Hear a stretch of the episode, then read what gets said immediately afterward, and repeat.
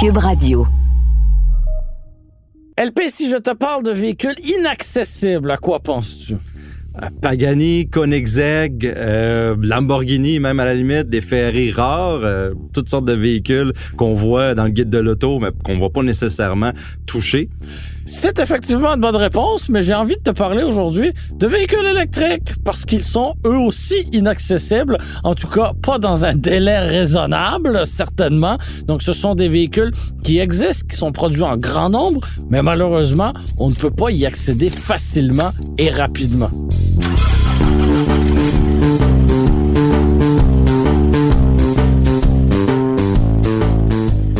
Germain, je suis pas tout à fait d'accord avec toi parce que c'est pas tous les véhicules électriques qui sont inaccessibles. Je comprends euh, les listes d'attente, les gens qui ont fait des réservations, ça peut être long, mais par contre, il y a des marques de véhicules qui sont non seulement euh, moins chères, des marques et modèles qui sont non seulement moins chers, mais également euh, qui peuvent être obtenus assez rapidement. Et aujourd'hui, on va passer à travers le top 10 des véhicules électriques les plus abordables au Québec. Donc les véhicules accessibles, mais inaccessibles aussi en quelque sorte. On va les voir un par un. On part? On part, Germain.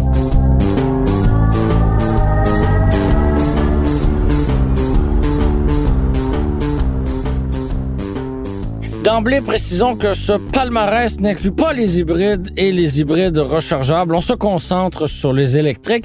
LP, tu te rappelleras qu'il y a une dizaine d'années, quand les premiers véhicules électriques sont arrivés, tout ça était très embryonnaire. On regardait une voiture comme la Tesla Model S avec euh, des grands yeux, puis on se disait, oh mon Dieu, c'est réservé à un public plus niché, un public plus fortuné. Mais petit à petit, la technologie de l'électrique s'est démocratisée. Si bien qu'aujourd'hui, le prix moyen d'un véhicule électrique est somme toute assez raisonnable. Donc, ce n'est plus le prix qui est une embûche à l'achat d'un véhicule électrique, mais bien sa disponibilité. Mais aujourd'hui, insistons sur le prix. Oui, exactement. Puis Germain, euh, il, y a eu, il faut compter là-dedans qu'il y a eu beaucoup d'incitatifs gouvernementaux qui ont été donnés à travers les programmes euh, verts du gouvernement provincial et fédéral euh, à travers les années. On en a encore beaucoup. On peut aller chercher jusqu'à 12 000 dollars avec les programmes combinés. Certains diront que peut-être que des manufacturiers dans les dernières années se sont gâtés et ont en guillemets vendu des véhicules au gouvernement. Mais euh, nous, on, on, regarde ça d'un œil un petit peu plus euh, technique, un petit peu plus objectif, je pense, pour voir euh, si vous êtes un acheteur potentiel, vous voulez faire le switch à l'électrique en ce moment, c'est lesquels qui sont les plus abordables. Alors, on commence avec le numéro 10. La Kia EV6 et Ioniq 5 de Hyundai. Tout à fait. Euh, élu euh, meilleur achat dans la catégorie des véhicules euh, multisegments électriques par le guide de l'auto. On se retrouve en dixième position. Kia EV6, Hyundai Ioniq 5. On a un prix de 46 495 et 48 999 pour chacun de ces deux véhicules. Bon, la différence de prix, on l'explique entre autres par la, la différence d'équipement entre les deux. Euh, évidemment, ces deux véhicules extrêmement populaire quand on participe notamment à des salons de l'auto. Je pense qu'une question sur deux qu'on nous pose, c'est à propos de ces véhicules-là. Il faut le rappeler qu'à ce prix-là, la Ioniq 5 et la EV6 sont à propulsion. Donc, c'est... Ça s'adresse pas nécessairement à tout le monde. Ben, en hiver, ça peut devenir un problème pour certains, la propulsion, parce que c'est les roues arrière euh, qui sont motrices seulement. Euh, par contre, euh, on, on, a un potentiel d'autonomie qui est quand même assez élevé.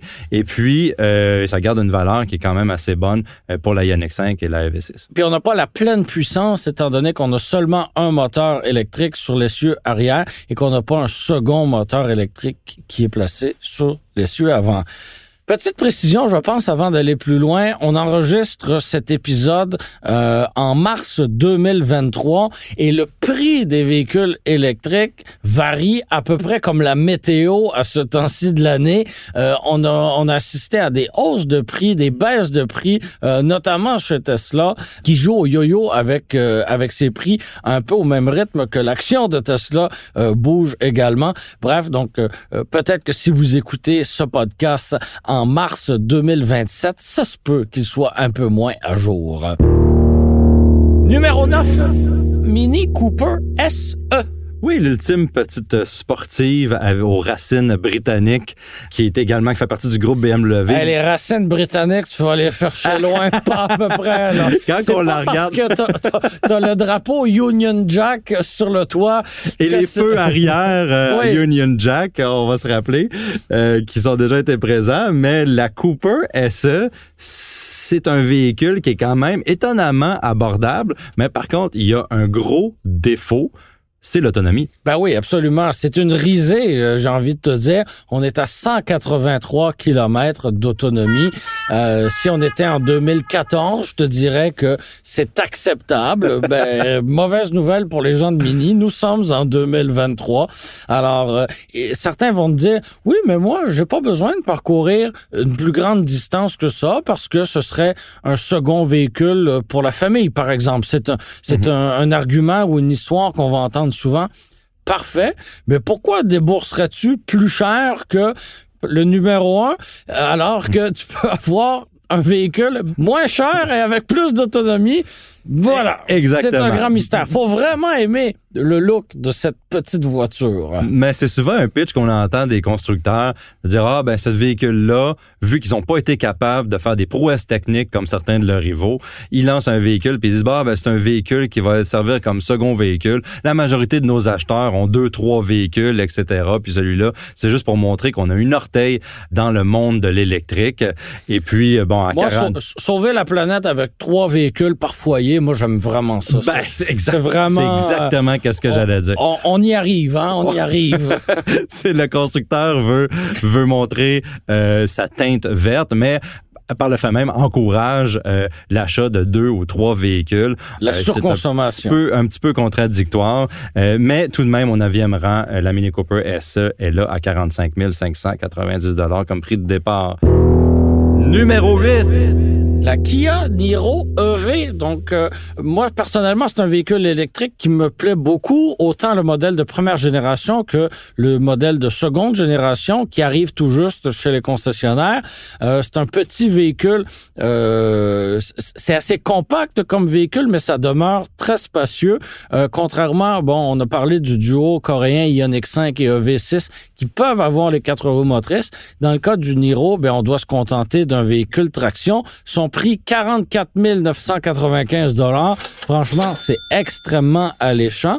Et euh, bon, je pense que ce qui est important de mentionner aussi, c'est que le Niro a une gamme qui est très élargie. On débute avec une version hybride et là, attache-toi bien, 29 995 dollars. Qu'est-ce que tu peux avoir C'est vraiment sous, pas cher. Sous la barre des, des 30 000 dollars en 2023, tu peux pas avoir grand-chose, mais tu peux avoir un Niro hybride. Tu peux pas avoir une Honda Civic, mais tu peux avoir une ben, c'est ça. Qui va, tu vas avoir un avec, avec un rayon pratique qui va consommer moins de 5 litres au 100 km. C'est franchement exceptionnel. Puis bon, entre les deux, tu as une version hybride, hybride rechargeable sur laquelle Kia met assez peu d'énergie, assez peu d'enfance et euh, j'ai pas de boule de cristal sous les yeux, mais euh, si j'avais à parier un vieux deux comme on dit, euh, je ne miserais pas beaucoup sur la survie de ce modèle qu'on pourrait qualifier d'intermédiaire. Ah oui, parce que la, la, lignée le Niro est quand même assez euh, euh, complète. Et puis, euh, on n'a pas besoin nécessairement de ce modèle-là. Pas à long terme. Pas à long terme. Et puis, justement, là, le EV avec une autonomie de 407 km. À part ça, on est, les, les autres, ça n'a pas beaucoup, beaucoup, beaucoup de défauts comme véhicule.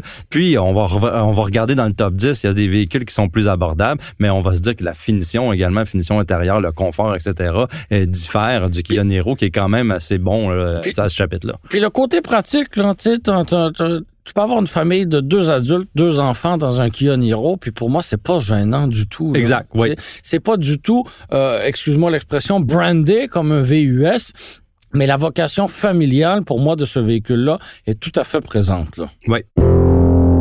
Numéro 7, le Toyota BZ4X. Véhicule que tu as conduit dans le cadre du lancement du modèle, si je me trompe pas. Oui, l'an dernier, le BZ4X, qui son nom qui apporte beaucoup beaucoup de questions. Euh, mais j'ai conduit ce véhicule-là l'an dernier, puis la semaine dernière, j'ai conduit son cousin euh, le Subaru Solterra. Parce que pas son cousin, c'est son jumeau identique. Pour, pour ceux qui le savent pas, ou vous le savez probablement déjà à ce point-ci, le Toyota BZ4X et le Subaru Solterra ont été développés conjointement euh, par les deux euh, constructeurs Toyota puis Subaru pour qu'ils mettent au monde un véhicule électrique.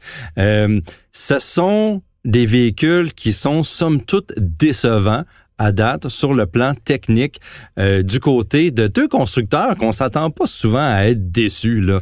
Euh, Toyota et Subaru, ça fait des véhicules qui sont normalement plaisants, euh, diversifiés, euh, à l'avance souvent euh, en, en, termes de certaines technologies, puis c'est pas le cas tout pour le BZ4X et le Solterra. Il faut le dire au Québec et dans certains États de la Nouvelle-Angleterre par exemple, la marque Subaru est extrêmement forte, donc on a peut-être une fausse représentation mais à l'échelle globale, Subaru, c'est un minuscule constructeur. Alors, de développer un véhicule électrique indépendamment, euh, c'est pas nécessairement évident et c'est pour ça qu'on s'est rapproché finalement de Toyota.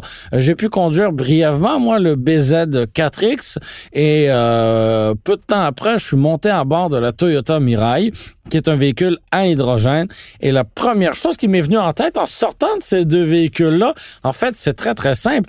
Si chez Toyota, on avait mis autant d'énergie et d'argent dans le développement d'un véhicule électrique comme le BZ4X qu'on a fait avec la Mirai, eh bien, on aurait un véhicule électrique formidable. Parce que si tu enlèves le fait que la Mirai, elle est à hydrogène, c'est un véhicule fabuleux. Elle est belle, elle va bien, elle est bien assemblée. Tu vois que c'est un véhicule d'une très haute qualité. Mais malheureusement, c'est à hydrogène. Il y a rien à faire avec ça. Et tu vois que, à l'inverse, mais le BZ4X, c'est un véhicule qu'on a développé et assemblé parce qu'on n'avait pas le choix de le faire, mais visiblement, ça paraît que les ingénieurs étaient contrariés euh, dans la conception de, de ce véhicule-là. C'est pas un véhicule qui est à l'image du constructeur. Absolument pas. Je suis d'accord. Je suis d'accord avec toi. Moi, j'ai aimé la conduite générale du véhicule. Ça, il y a pas de problème. Le confort, habitabilité, euh, la, la, la conduite, c'est tout. Ça, ça, se donne tout. C'est tout vendable. Qu'est-ce que j'ai un problème avec le BZ4X et puis euh, le Solterra par le fait même, c'est la technologie de la batterie. Puis on parle pas d'autonomie ici. On parle de, de capacité de recharge. Ouais. Fait que Toyota et Subaru se sont dit si on limite la capacité de recharge de cette batterie-là, on va la garantir qu'elle va, va durer jusqu'à 10 ans, puis elle va pas perdre plus que 10% en termes de puissance, c'est-à-dire la dégradation de la batterie, on ne retrouvera pas plus que 10% Ça, ça vient pas sans conséquences. Euh, on parlait tantôt du Ioniq 5 qui a EV6, sont capables d'atteindre 225 kW sur une grosse borne de recharge de niveau 3. Là. Ça, c'est les grosses bornes qu'on retrouve là à la Porte du Nord, etc. Sur le, Toyota BZ4X puis Subaru Solterra, c'est limité à 100 kW en configuration traction intégrale. Donc, euh, du côté du Toyota BZ4X, on a les roues motrices avant et la traction intégrale. Du côté du Solterra, c'est la traction intégrale exclusive. Donc, on parle de 100 kW, c'est moins que la moitié de capacité de recharge que euh, certains compétiteurs qui ont la même, le même prix. Ça va mal vieillir comme technologie. Mais également, tiens-toi bien, Germain, l'ordinateur du côté du Solterra, ça c'est un ingénieur du Solterra qui est de, chez Subaru qui me l'a confirmé, ça doit être la même chose du côté de Toyota. On peut pas faire plus que deux recharges rapides par jour. C'est-à-dire c'est un vrai problème pour protéger la batterie. Là, tu essaies de, de, de, vendre. on parle du BZ4X, mais du côté du Toyota, on, va, on veut tenir la main à la clientèle de Subaru pour qu'ils fassent la transition à l'électrique, mais la clientèle de Subaru, c'est des gens qui sont aventurieux, ils veulent aller faire du kayak à, la Malbaie, je sais pas. Et quand tu pars de Montréal, c'est des gens qui roulent dans une année, c'est des gens qui ont un chalet. C'est ça exactement. Donc si tu fais la majorité de ta recharge à la maison, ça te regarde pas. Mais si tu veux partir euh, sur un coup de tête, ça peut devenir un problème. Puis en plus, ces véhicules-là sont pas, ils peuvent pas remorquer absolument rien. Donc euh, ça peut devenir un autre problème. Donc si vous avez par exemple une Outback et vous remorquez euh, une petite tente roulotte, ben oublier le projet avec un Solterra. Là. Exactement. Numéro 6. Le Hyundai Kona électrique, ben, on parlait de son jumeau il y a quelques instants, le euh, Kia Niro. Ils ont été développés conjointement, évidemment, et pour 2024, on arrive avec la deuxième génération du, euh, du Kona. Euh, on disait que pour la première génération du modèle, il avait d'abord été conçu comme étant un véhicule à essence et qui a été adapté en véhicule électrique. Mais là, on nous a confirmé qu'on avait développé le nouveau Kona en pensant d'abord à la technologie électrique et qu'on avait pu adapter ensuite euh, une motorisation thermique conventionnelle. On n'a toujours pas fait le saut vers la plateforme universelle du constructeur coréen. Je ne sais pas si on le fera éventuellement. Euh, on conserve aussi les roues motrices avant seulement pour le, Kona électrique parce qu'on sait que les versions à essence, elles, elles ont droit aux quatre roues motrices. Puis bon, euh, je t'apprendrai rien en disant que les acheteurs québécois, ben, c'est une caractéristique qu'ils apprécient, les quatre roues motrices. Alors, son prix, avant que tu me remettes à l'ordre, c'est 44 599 dollars pour une autonomie de 415 km. Franchement, quand on a l'anxiété de l'autonomie, quand on part avec 400 km, ben, c'est déjà un bon début. Quand même bien que tu en, en rayerais la moitié en hiver parce que par une, une, bonne journée de janvier, tu vas enrayer la moitié, ben ça te donne tout de même 200 km. Là. Oui, puis comme si on a remarqué dans les derniers, euh, dans tout le, dernier top 10 qu'on a fait, euh, il y a beaucoup de prix qui sont juste en dessous de 45 000 on, on va vous rappeler que ça, ça a été fait comme stratégie pour par les constructeurs pour être capable d'être en dessous d'un seuil euh, permis. Mais là, les, cette année, les, les incitatifs ont changé. Il y a beaucoup plus de véhicules, beaucoup plus de, de braquettes de prix, là, si on veut, qui sont acceptés dans ces incitatifs gouvernementaux-là. Et puis, les prix sont très, très, très dynamiques. C'est sûr que, comme on le disait au début, il va falloir euh, vérifier parce que avec la demande, les listes d'attente, tout peut changer. Mais pour le moment, c'est un prix avantageux pour l'autonomie euh, de 415 km du côté du euh, Hyundai Kona EV.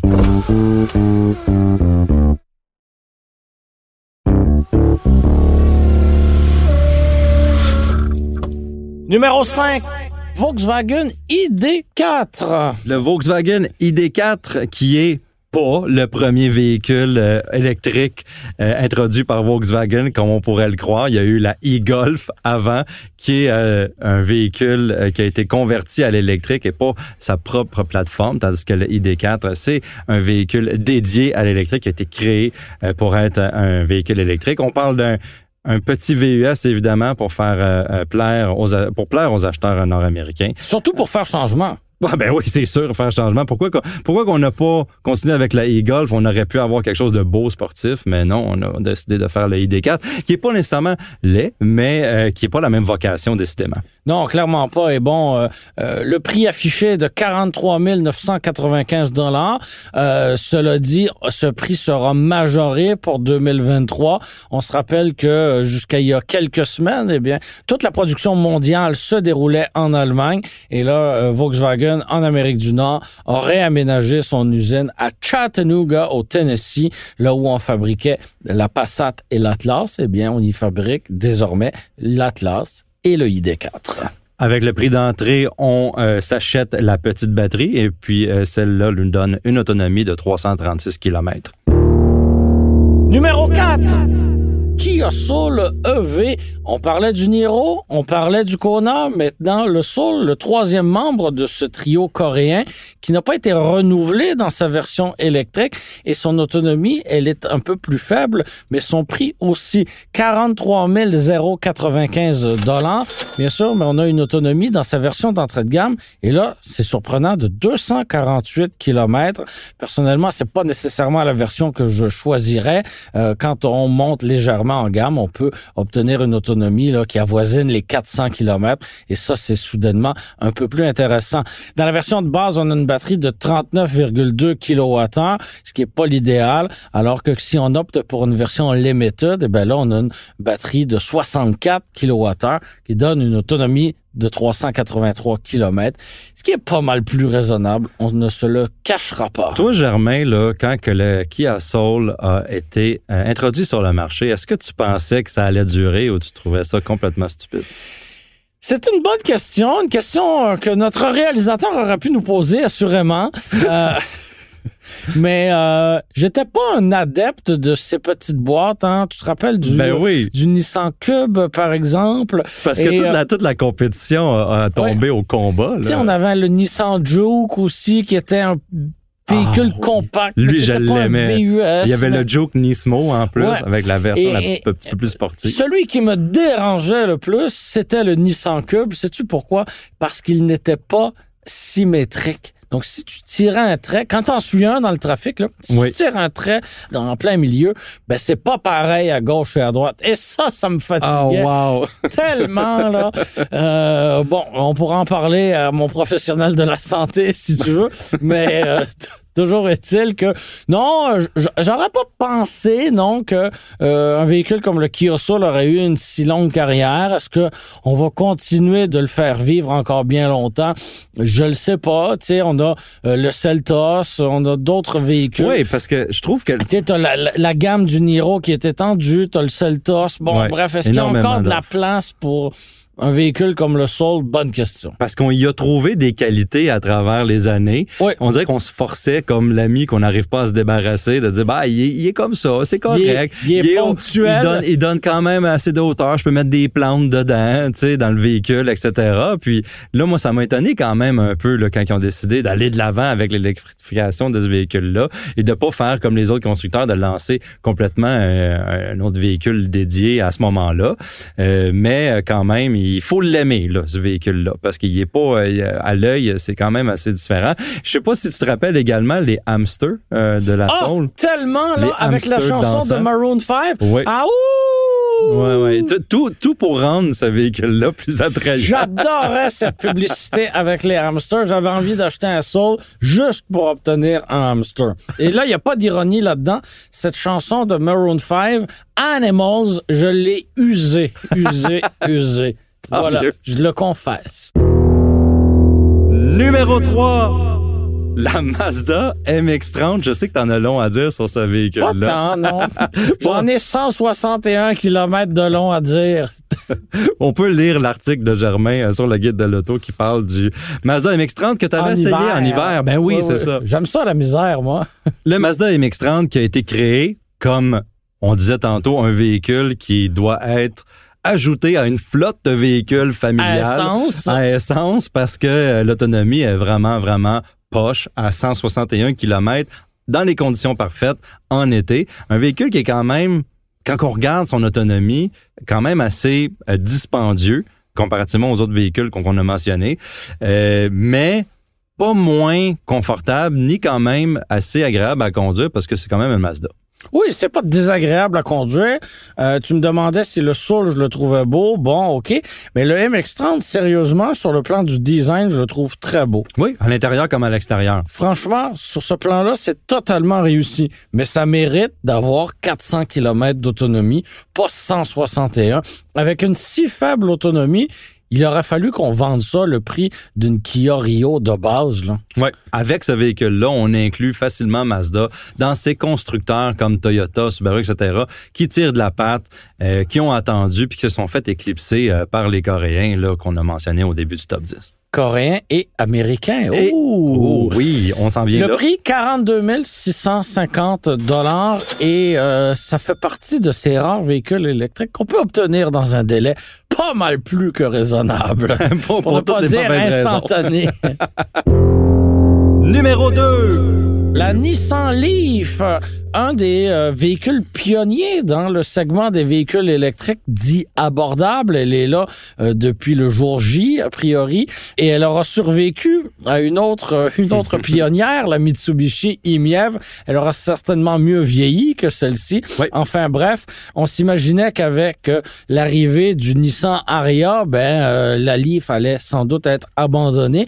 Mais finalement, on comprend qu'il existe finalement peut-être deux marchés. Donc l'un pour des véhicules électriques plus urbains, de plus petit format, avec une facture euh, un peu plus raisonnable, et celui des VUS de plus grand format, avec une plus grande autonomie Oui. et un prix qui lui aussi est considérable. D'ailleurs, dans quelques jours, j'irai conduire le fameux Nissan Ariya qu'on attend, qu'on attend, qu'on a Mais finissait plus d'attendre. qui Et accumule les problèmes de production, ça Ouais, a l'air ouais, ouais. d'être un aria là, en ce moment, le produit Écoute, des arias.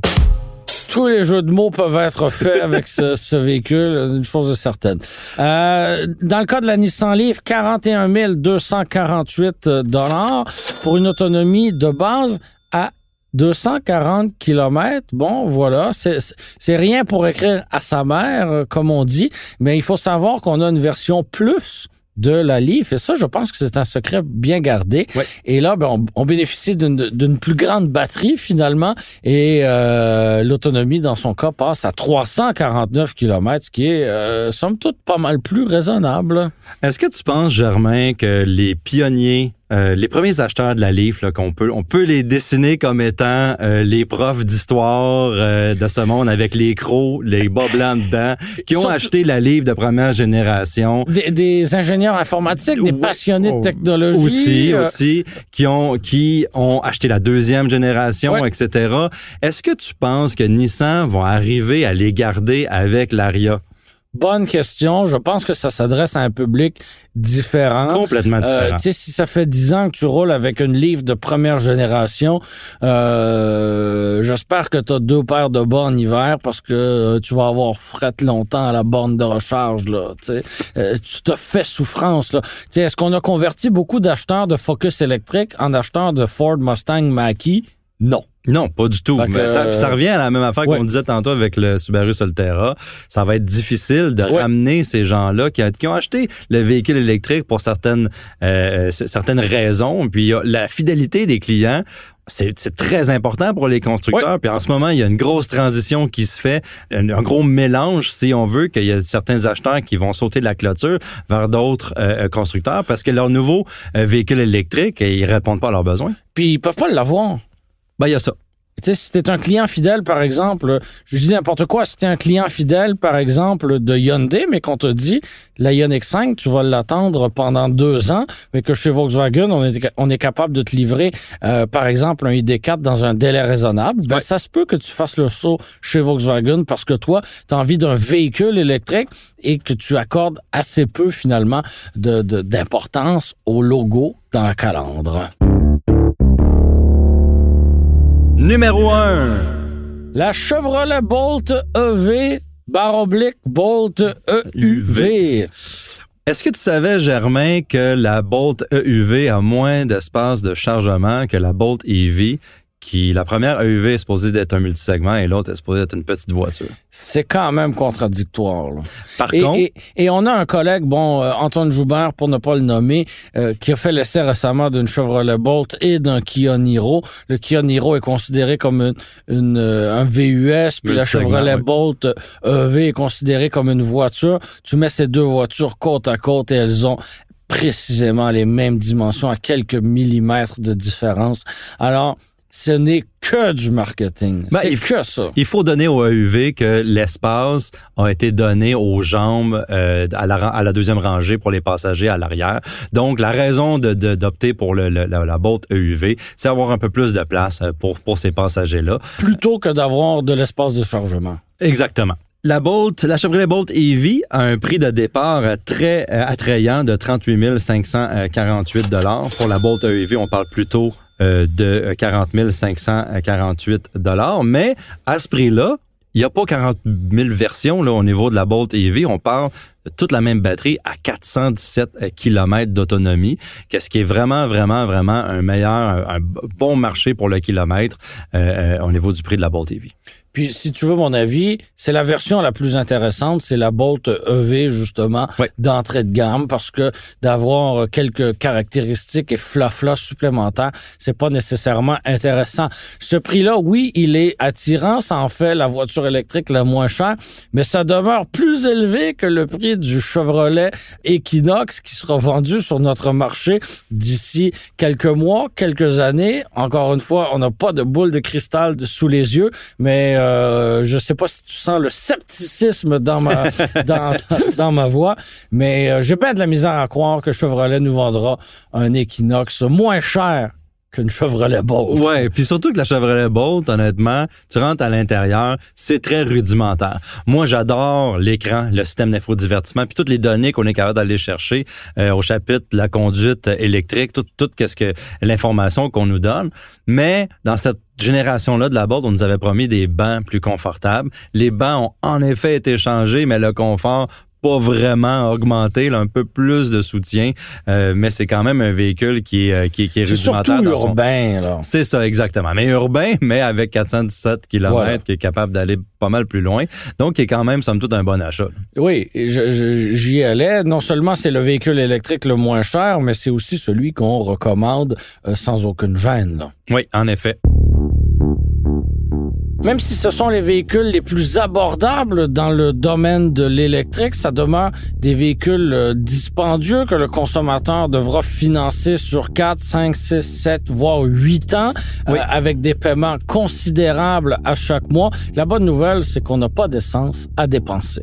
Oui, puis même malgré les, euh, les incitatifs gouvernementaux, sans ces incitatifs gouvernementaux-là, euh, les prix des véhicules sont tout de même élevés. Donc, il va falloir suivre qu'est-ce que le gouvernement a à offrir euh, dans le futur, comment que ça va fluctuer ces incitatifs-là pour nous permettre de mettre la main sur des véhicules électriques et d'atteindre les objectifs si précieux du gouvernement de 2035 d'avoir seulement des ventes de véhicules électriques sur le chemin. Parce qu'il y aura toujours bien des limites à subventionner des véhicules pour l'ensemble du pays. là. Je suis d'accord.